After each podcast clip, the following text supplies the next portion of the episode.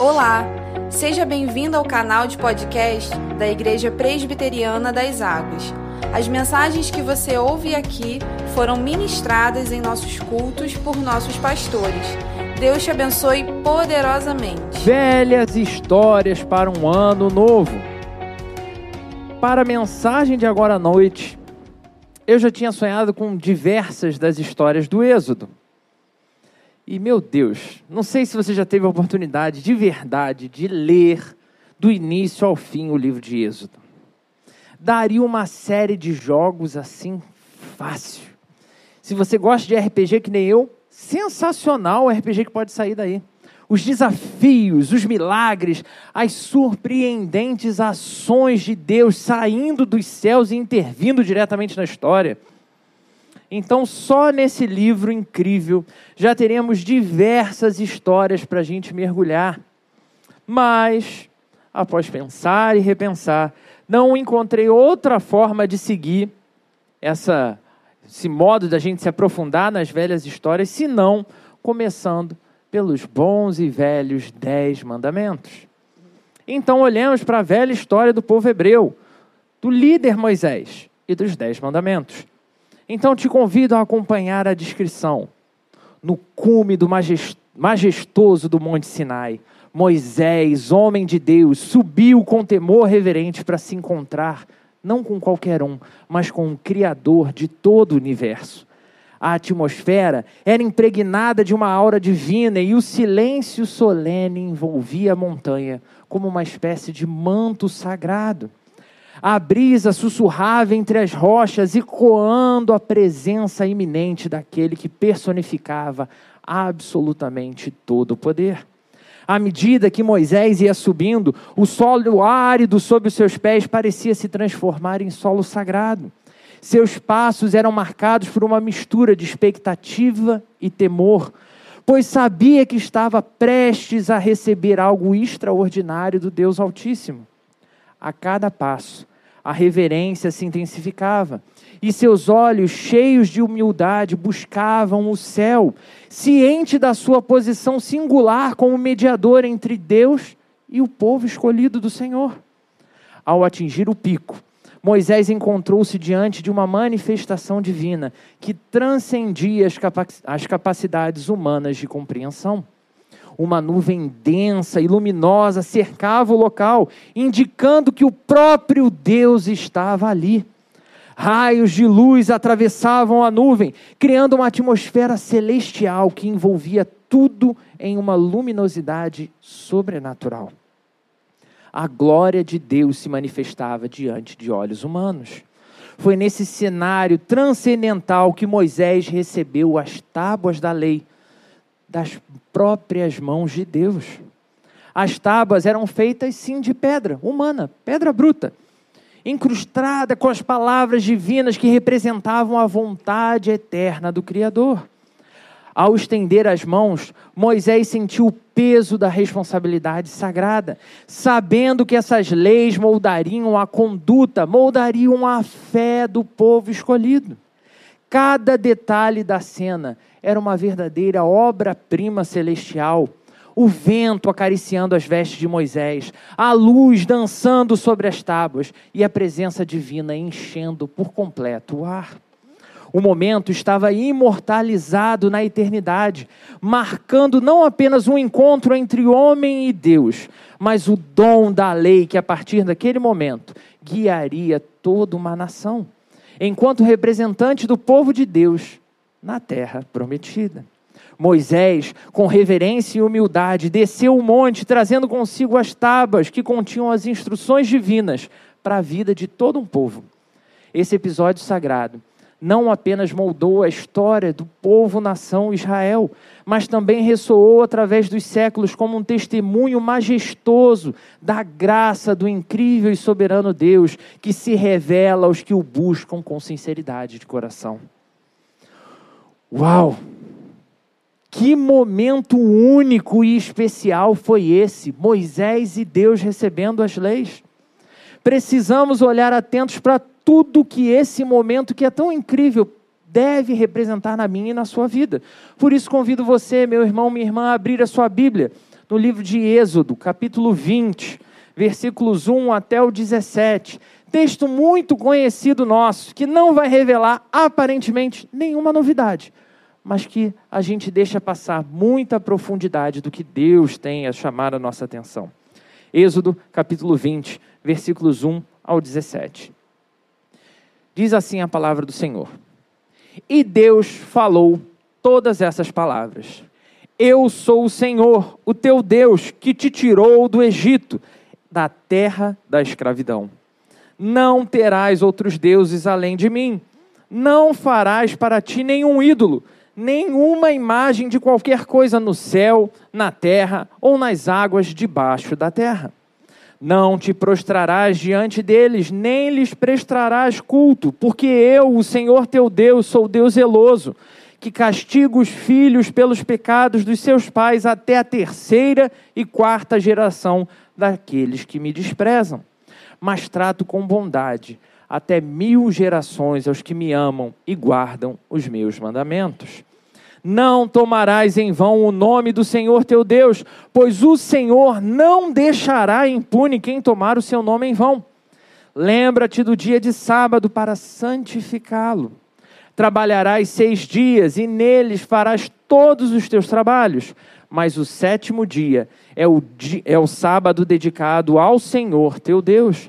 Nesse dia não farás trabalho algum, nem tu, nem teus filhos ou filhas, nem teus servos ou servas, nem teus animais, nem os estrangeiros que morarem em tuas cidades. Pois em seis dias o Senhor fez os céus e a terra, o mar e tudo que neles existe, mas no sétimo dia descansou. Portanto, o Senhor abençoou o sétimo dia e o santificou. Honra teu pai e tua mãe, a fim de que tenhas vida longa na terra, que o Senhor teu Deus te dá. Não matarás, não adulterarás, não furtarás, não darás falso testemunho contra o teu próximo, não cobiçarás a casa do teu próximo, não cobiçarás a mulher do teu próximo, nem seus servos ou servas, nem seu boi ou jumento, nem coisa alguma que lhe pertença meus irmãos, hoje meditaremos sobre o caminho da redenção através da lei, conforme é, nos é revelado no texto que acabamos de ler. Nesse texto, Deus entregou os dez mandamentos a Moisés no Monte Sinai, delineando o padrão divino que devia ser vivido a partir de agora, como Deus queria que aquele povo estabelecesse, se estabelecesse na terra. Por isso, quero olhar para cada um desses mandamentos com atenção, já tentando aplicar as nossas vidas. Eu sei, são dez. Se quando a pregação tem três pontos, já chega ali aos seus 40 minutos, então qualquer coisa você começa em oração e pede para que o Senhor te dê paciência para chegar nos dez. No primeiro mandamento, Deus nos ordena a não ter outros deuses além dele, lembrando a todo aquele numeroso povo quem era, qual era o seu verdadeiro nome, e ele diz: Eu sou. Eu sou o eu sou. Por mais redundante que isso pareça em português, é a afirmação feita. Pois não existe qualquer outro Deus que possa existir diante da presença do grande e poderoso eu sou. Esse mandamento nos direciona para uma relação exclusiva com Deus verdadeiro, proporcionando uma base espiritual que de fato vai ser sólida, promovendo então a sonhada paz interior e significado para a vida. Paz e significado que muitas vezes ainda nos faltam, como se vivêssemos com um grande vazio dentro do peito. Isso acontece muito provavelmente porque temos colocado outras coisas no lugar de Deus. E isso assume o controle da nossa vida. Reflita com sinceridade. Mesmo sendo parte de Deus, quantas vezes você já não colocou desejos, sonhos, ambições, ou até mesmo outras pessoas como se fossem Deus? Tudo que mais importa na sua vida é essa coisa, essa pessoa, é esse sonho a cada vez que buscamos algo com mais fervor do que buscamos a Deus, violamos esse primeiro mandamento. No segundo mandamento, somos instruídos a não fazer imagens esculpidas. E aí você pode dizer, é mole. Não sei nem fazer boneco no Durepox, quanto mais fazer imagem esculpida. E esse é um mandamento que parece totalmente secundário depois que a gente já conheceu o primeiro. Mas ele é responsável por dar cara, dar visibilidade ao pecado. É aquele momento que não só adoramos algo como Deus, como não nos preocupamos mais com o que os outros vão pensar a respeito. É quando a gente já assumiu, meu, eu estou errado mesmo e faço mesmo. É da forma ao pecado. Pelo contrário, passamos a achar que isso é até algo pra, é, proveitoso, como se eu fosse ganhar alguma coisa. Não, porque tanta gente faz desse jeito, né? Eu sei que é errado, mas deu certo na vida dele, deu certo na vida dela, vai dar certo na minha também ao nos impelir a criar ídolos, ao nos impedir de criar ídolos, esse mandamento preserva a nossa adoração que precisa ser direcionada a algo superior, evitando distrações e garantindo uma conexão direta com Deus, promovendo uma espiritualidade que seja de verdade, saudável, uma espiritualidade segura. Não seguimos então ondas culturais, mas nos mantendo firmes no prumo certo. Quantas e quantas vezes nós, de novo e de novo, não moldamos ídolos em nossa mente? Seja a ganância, seja a vaidade, ou a busca incessante por aprovação dos outros, negligenciando o Deus único que criou a cada um de nós. Ou vamos pensar algo bobo, rede social.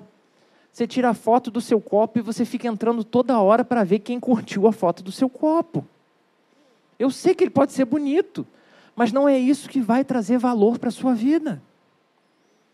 Olhar para o poder da lei divina precisa nos impelir a avaliar verdadeiramente os nossos comportamentos e até mesmo os nossos pensamentos. Porque a quebra do primeiro mandamento parece ser algo que pode acontecer apenas no campo das ideias e ninguém mais vai tomar conhecimento. Às vezes, a gente vai quebrar o primeiro mandamento e a gente nem está se dando conta que está quebrando, que outra coisa já está no status de Deus. Mas aqui, já falamos de coisas que estão visivelmente ocupando o status de Deus para nós.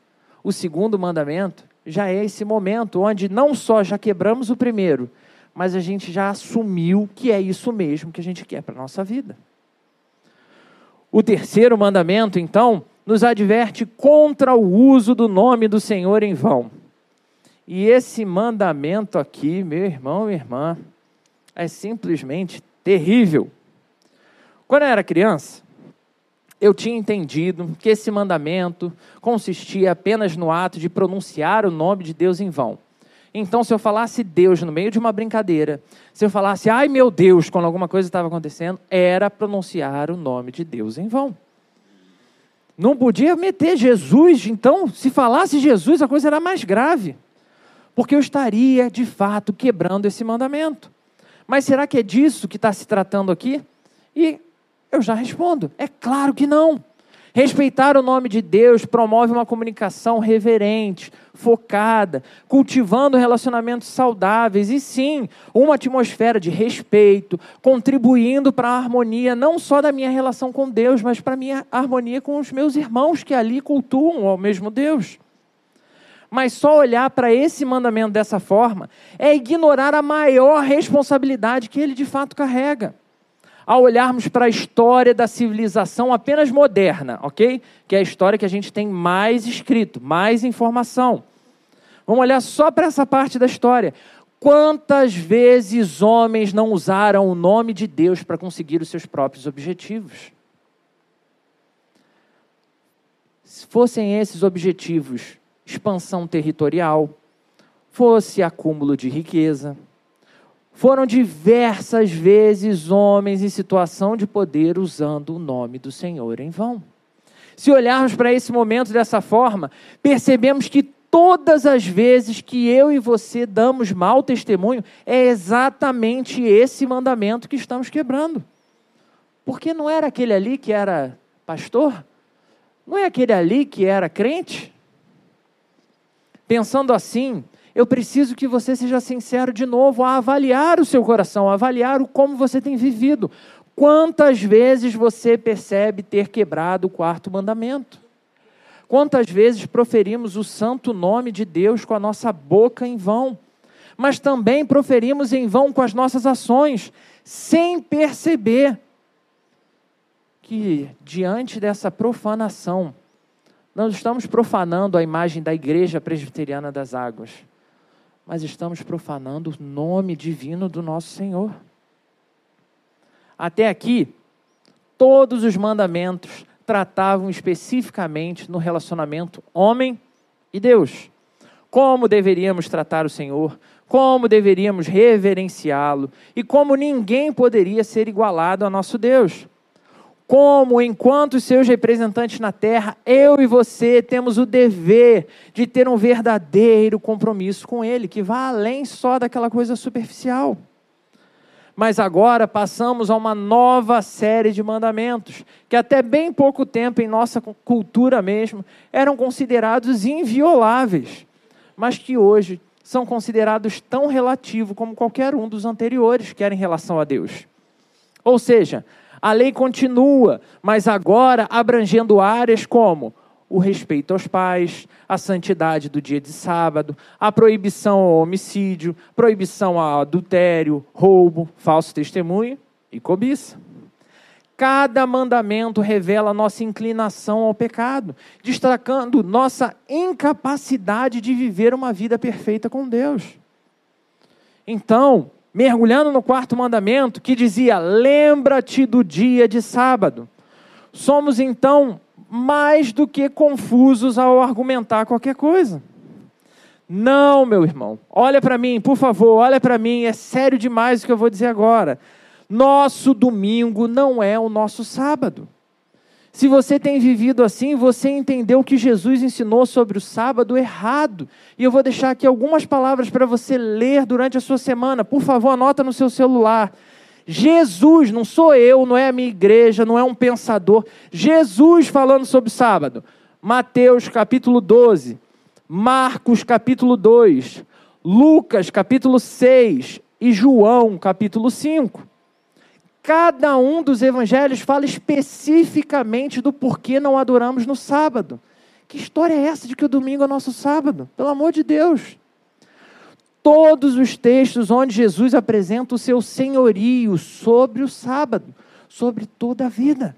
Jesus aborda questões relacionadas ao sábado, defendendo uma interpretação muito mais profunda do que um descanso sabático. Nos levando à compreensão de que não só por um dia agora vivemos para o Senhor, mas toda a nossa vida precisa ser dedicada a Ele. O dia do descanso e adoração foi criado então para o homem, e não o contrário, o homem para satisfazer esse dia. Mas isso é tema para uma outra pregação, que eu prometo que a gente vai se aprofundar um pouquinho mais. Então, se você tiver dúvidas, guarda um pouquinho aí. Porque, se tenho vivido a minha vida de maneira dissoluta, como negar que eu continuo quebrando esse mandamento? Você acha que porque você vai na igreja, você pagou o preço do sábado e viveu o descanso do Senhor, você entendeu tudo errado. Cultuamos no domingo não porque é o nosso sábado, mas porque foi o dia que o Senhor do sábado ressuscitou dos mortos. Foi o dia que o nosso novo status, o status de vivendo o reino de Cristo, ficou visível a todos. Foi o dia em que o plano tão aguardado foi publicamente exibido, exposto diante dos olhos de todos. Então não confunda mais sábado com domingo. O descanso semanal, ele sim, foi proporcionado, pensado para ser no sábado, contribuindo para a nossa saúde física, mental, emocional, espiritual, promovendo equilíbrio e renovando as nossas forças. Então precisamos de um dia de descanso. Um dia para a gente realmente enfrentar os desafios de vida renovados. Não nele, mas nos dias que se seguem, para não sermos engolidos pelas tarefas e desafios do dia a dia. Passamos assim ao quinto mandamento. Quinto mandamento, você lembra qual é? Não? Quinto mandamento, como é que o pai dá uma palmada no bumbum da criança? Com honra a teu pai e tua mãe. Lembra disso você não esquece mais. É uma palma. Não estou defendendo agressão, tá, gente? Por favor. Esse mandamento aqui é brabo demais toda vez que eu era pego desobedecendo meus pais, e não foram poucas, eu mesmo me acusava que está quebrando esse mandamento aqui. E se a gente for realmente sincero, temos muitos pais aqui hoje? Faz assim, só para eu ter uma ideia, se temos, temos bastantes pais aqui, glória a Deus. Que pai cristão nunca usou esse mandamento para colocar o filho no seu lugar? Olha, honra teu pai e tua mãe, hein? Olha lá, hein? O problema é que talvez a nossa compreensão também desse mandamento esteja sendo limitada. Cultivar o respeito pelos pais estabelece, sim, sólidas relações familiares, promovendo um ambiente de apoio emocional, apoio psicológico, essencial para o nosso bem-estar. Mas esse mandamento trata também de algo que é completamente detestável hoje em dia. Preparado para descobrir o que é? Em uma palavra só: hierarquia. lá vem ele. Os pais, por mais limitados que sejam, têm mais experiência de vida do que as crianças, do que os adolescentes e até do que os jovens. Porque quando você nasceu, seu pai e sua mãe já, ó, já tinham apanhado um bocado da vida. Então, esse mandamento estabelece uma relação hierárquica que deveria apontar para os pais com seus deveres de ensinar, de instruir, e para o filho ou para os filhos, o seu dever de obedecer e honrar, mesmo que você não compactue, mesmo que você não concorde com o que ele está dizendo. Tal como Paulo vai depois expor na sua carta aos Efésios, capítulo 6, versículos 1 ao 4, destacando a importância da obediência filial e a responsabilidade dos pais em criar seus filhos, com disciplina e instrução baseados aonde? Na lei do Senhor. Essa abordagem reflete a conexão entre a relação familiar e a fé cristã que a gente tanto fala que tem, ressaltando a importância de um ambiente familiar saudável no contexto de vida cristã, não só no domingo na igreja, mas por onde a gente passa. Isso é mais do que tratar o filho como subordinado. E é mais como um filho tratar os pais como um senhor de escravos. Sim, senhor, não, senhor, e olhar com medo para o que o pai está ordenando. Estamos assim na sessão que no, entramos assim na sessão que nos lembra então que Deus é Pai. Aprendemos a honrar, entendemos como é que tem que ser, tem que obedecer, existe uma hierarquia entre pais e filhos. Agora a gente vai lembrar que Deus é nosso Pai. Afinal de contas, segundo o famoso médico e um dos chamados pais da psicologia moderna, Sigmund Freud, o pai é o responsável por ensinar limites às crianças. E como que o pai ensina limites às crianças? Segundo ele, usando uma incrível palavra mágica. Qual é a palavra? Não. Entramos assim na seção dos nãos nos Dez Mandamentos.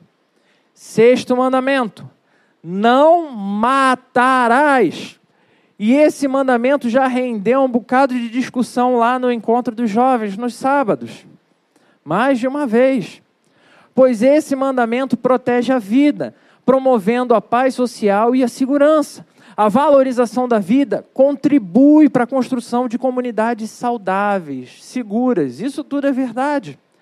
Mas, de novo, a gente não pode olhar para a lei sem pensar ou sem passar pelo que Jesus fala da lei. E o próprio Jesus, ao falar sobre isso, vai além da ação física, alertando contra a raiva e o ódio que já habita os nossos corações, relacionando-os ao mandamento de não matar. Então, não matarás é muito mais do que matar alguém fisicamente. Você pode passar fácil por essa vida sem dar um tiro em alguém, sem tirar a vida de alguém, fisicamente. Mas cobre, esse mandamento cobre todas aquelas palavras e ações que nós proferimos com o intuito de matar alguém, de ferir mortalmente alguém, de pegar bem na ferida ali daquela pessoa que você falou com essa intenção tornando praticamente impossível cumprir esse mandamento. Mas vamos colocar mais pimenta nesse prato de degustação espiritual, né? Vamos apimentar um pouco as coisas. Vamos olhar com profundidade para esse mandamento: não matarás. Então responde a pergunta aí, meu irmão, minha irmã: como lidar com ordens divinas posteriores a esse mandamento? Quando Deus chega para o povo e diz: vai lá na nação tal e mata todo mundo. Se Deus mandou não matar. Ficou incomodado? Antes que você tente justificar, vamos olhar só para um texto, ok? Nós temos vários textos no Antigo Testamento. Se você botar no Google, você vai achar vários. Mas, assim, Vamos para um só, um só, que foi o primeiro que apareceu na minha busca. Primeiro livro de Samuel, capítulo 15, versículo 3 diz assim: Agora vão, ataquem os amalequitas e consagrem ao Senhor para a destruição de tudo que lhes pertence. Está prestando bastante atenção? Não os poupem, matem os homens, matem as mulheres, matem as crianças, matem os recém-nascidos, matem os bois, ovelhas, camelos e jumentos. Se o povo de Deus é proibido de matar, como é que eles podiam obedecer essa ordem do Senhor? Como cumprir esse mandamento específico de Deus? Ou Deus seria um Deus relativista, o que tem muito mais a ver com a nossa geração, né, ficar relativizando as coisas, do que com qualquer pensamento daquela, daquela época, ou Deus estaria caindo em contradição com as próprias ordens que ele tinha deixado. Então, como explicar de maneira mais clara esse mandamento não matarás? A resposta dos grandes estudiosos da Bíblia é a tradução ampla que foi feita desse texto, onde o mandamento original específico seria não assassinarás. Essa tradução tende a se concentrar mais na proibição de tirar a vida de maneira injusta, intencional e premeditada. Ela pode ser interpretada como uma proibição contra homicídios deliberados e injustos. Sob essa tradução, a, a ênfase ética está na intenção por trás do ato de tirar a vida de alguém a distinção é feita entre matar injustamente e matar em situações em que a vida é tirada para preservar uma outra vida inocente, ou o cumprimento da verdadeira justiça não pessoal, mas a justiça divina. Por isso, hoje, muitas traduções da Bíblia já vão ter uma marcação lá do lado do não matarás, que é a tradução mais que a gente está habilitado, mais acostumado, na verdade, e lá embaixo o detalhezinho, trazendo esse ajuste reconhecendo a amplitude da proibição de tirar vidas e destacando a importância de não o fazer injustamente, ou de maneira maliciosa, ou de maneira para benefício próprio. O que em si, não preciso te lembrar, mas já inclui o aborto. Ou seja, só quem tem poder sobre a vida e a morte é o próprio Deus. Por isso, não devemos tomar a vida de ninguém sem que os motivos sejam verdadeiramente justificáveis. Então, você que ficou doído quando eu citei o aborto, existem situações que o aborto é a forma de preservar a vida da mãe. E aí é específico. Tanto legalmente a gente já tem cobertura, como pela própria palavra de Deus. Caso você ainda tenha dúvida de novo sobre esse ou os que eu vou falar a seguir, que também vão ser difíceis, queria só te lembrar que podemos agendar uma conversa pastoral ao longo da semana. Só combinar o seguinte: você traz o bolo e eu faço café e aí a gente conversa sobre os assuntos, ok? Só não siga vivendo sua vida em confusão, achando que a Bíblia te ensinou o que ela de fato não ensinou. Só para fechar esse sexto mandamento. Ou seja, matar injustamente ou assassinar é terminantemente proibido. Sétimo mandamento: não adulterarás. O intuito desse mandamento era mais uma vez preservar o povo de Deus de uma vida mais difícil. A fidelidade conjugal promove relacionamentos, sim, mais estáveis e seguros, proporcionando um ambiente emocional que era saudável para o desenvolvimento, tanto pessoal quanto familiar. Então, incluir outras pessoas nessa dinâmica é flertar com o caos, não um caos moral apenas, mas um caos familiar e um caos pessoal, que vai ser muito mais difícil de ser reorganizado. Então se tratava de evidenciar o compromisso como algo de responsabilidade ímpar. Casou-se, agora aguenta. Casou-se, agora sustenta. Mas não só isso, agora cuide, agora dê carinho, dê atenção. Agora que você já resolveu casar, você tem o desafio de amar.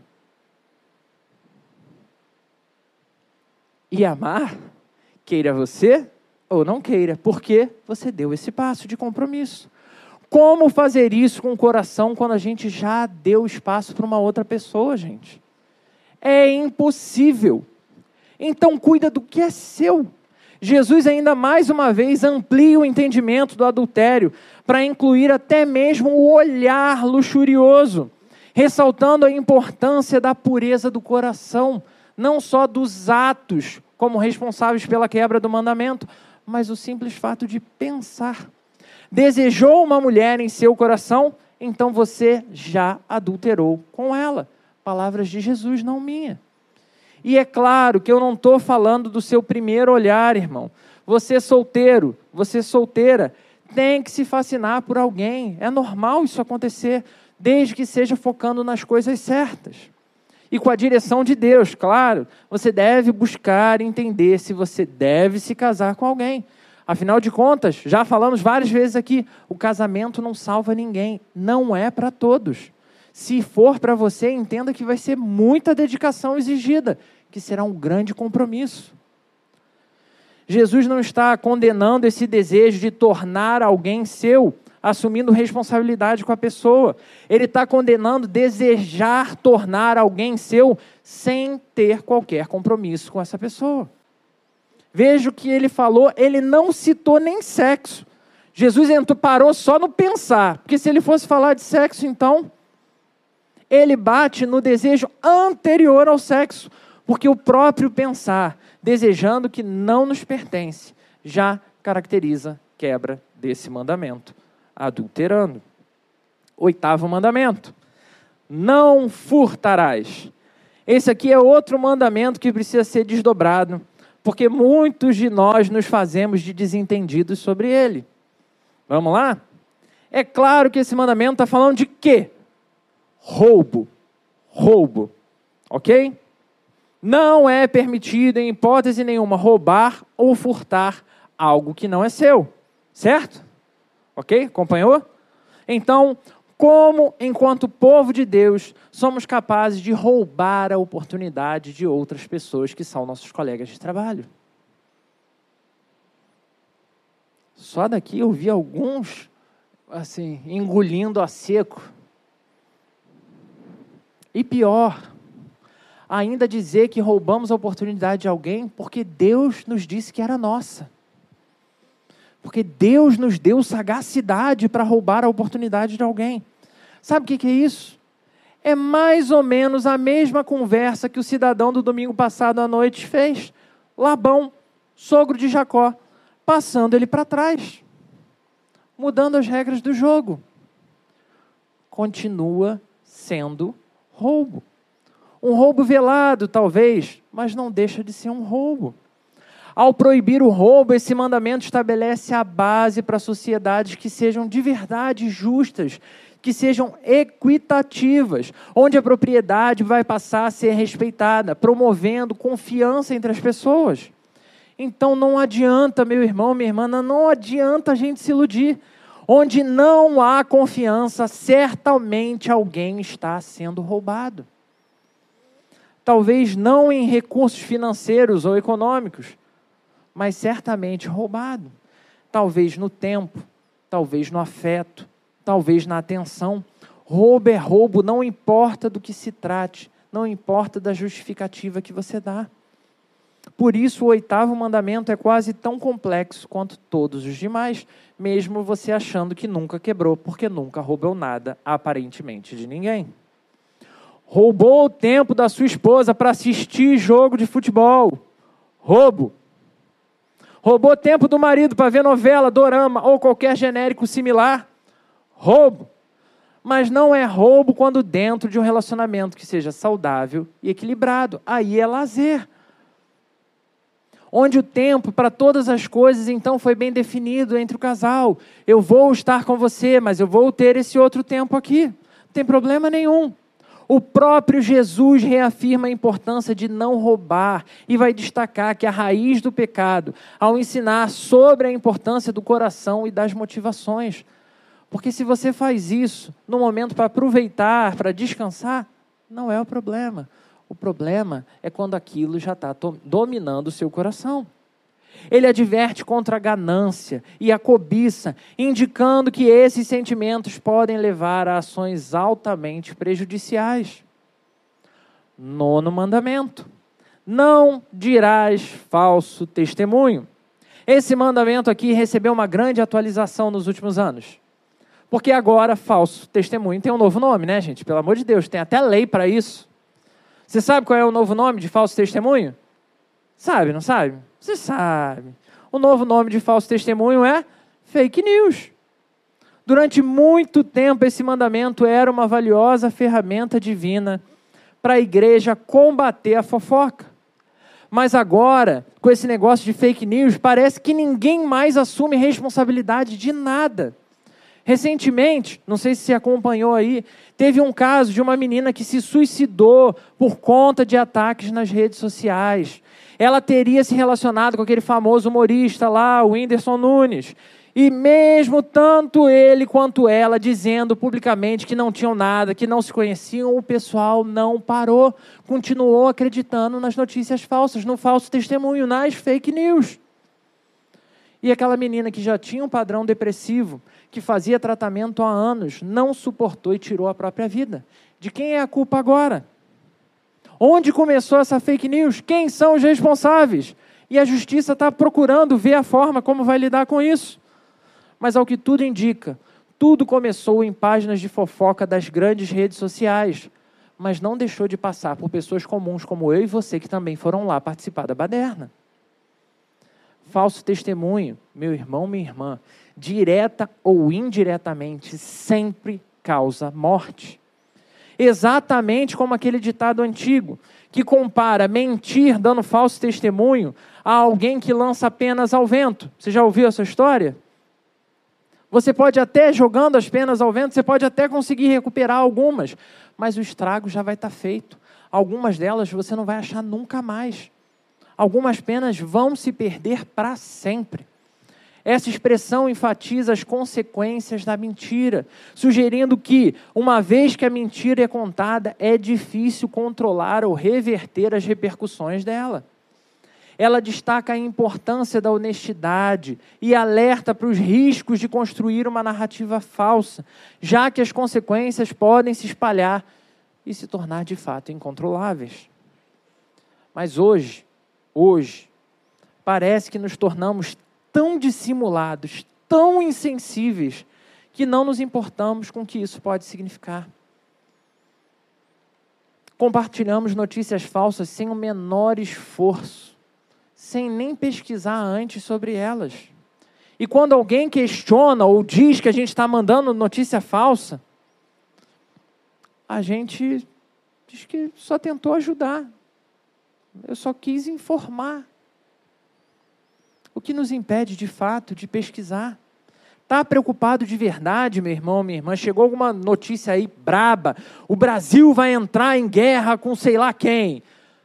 Legal, pega essa informação. Cara, hoje a gente tem super acesso à internet, a gente pode pesquisar de onde veio a notícia, se a fonte é confiável ou não.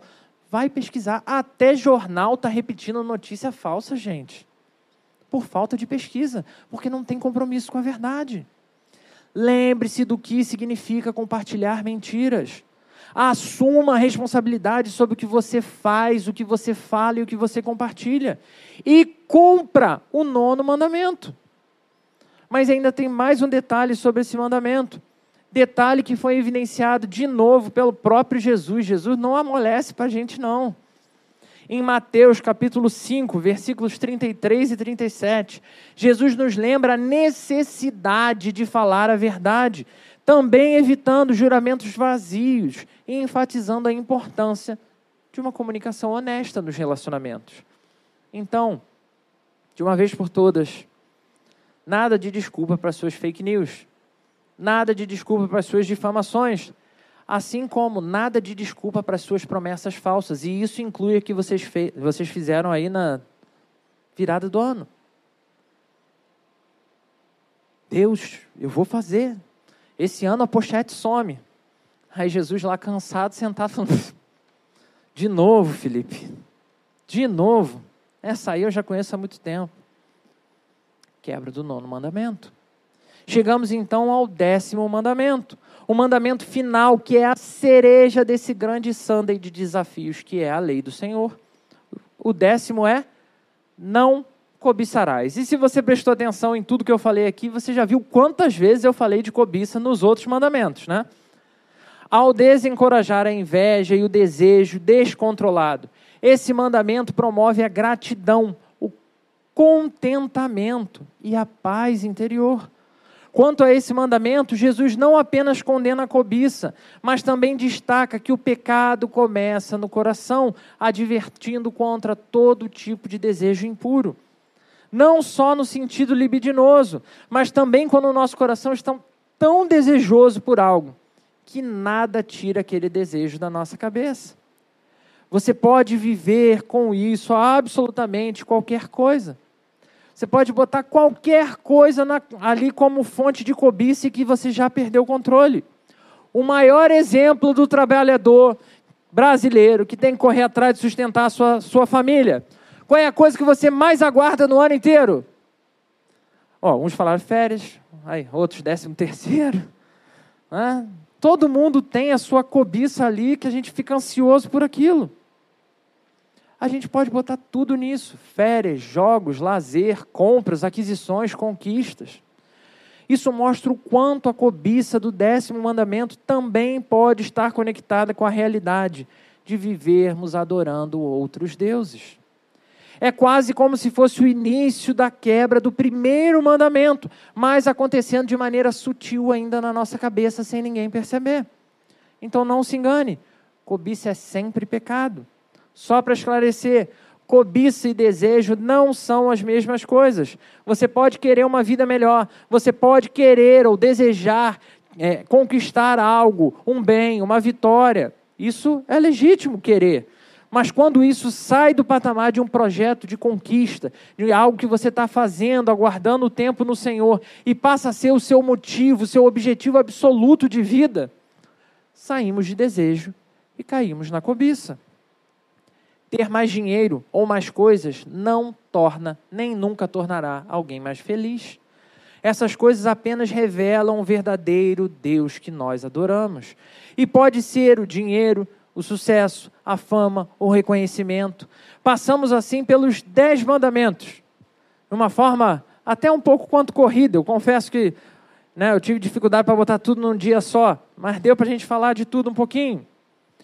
Mandamentos que apontam sim para a melhor maneira de vivermos em uma sociedade redimida, que visa a redenção de outros.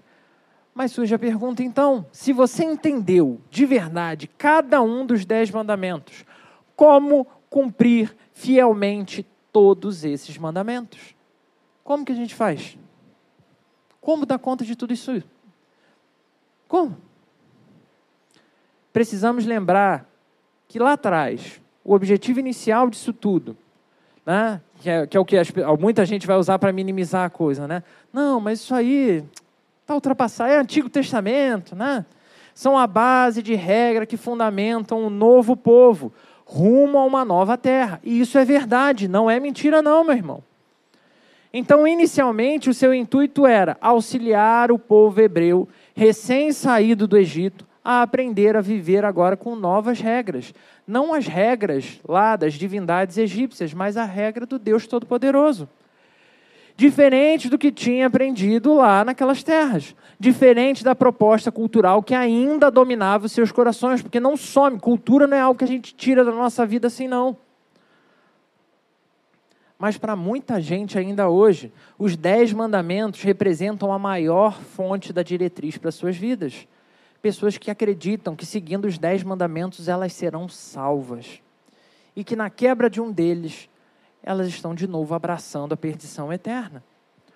Como se eu descumprir qualquer detalhe de qualquer um desses mandamentos seria culpado da quebra de todos eles.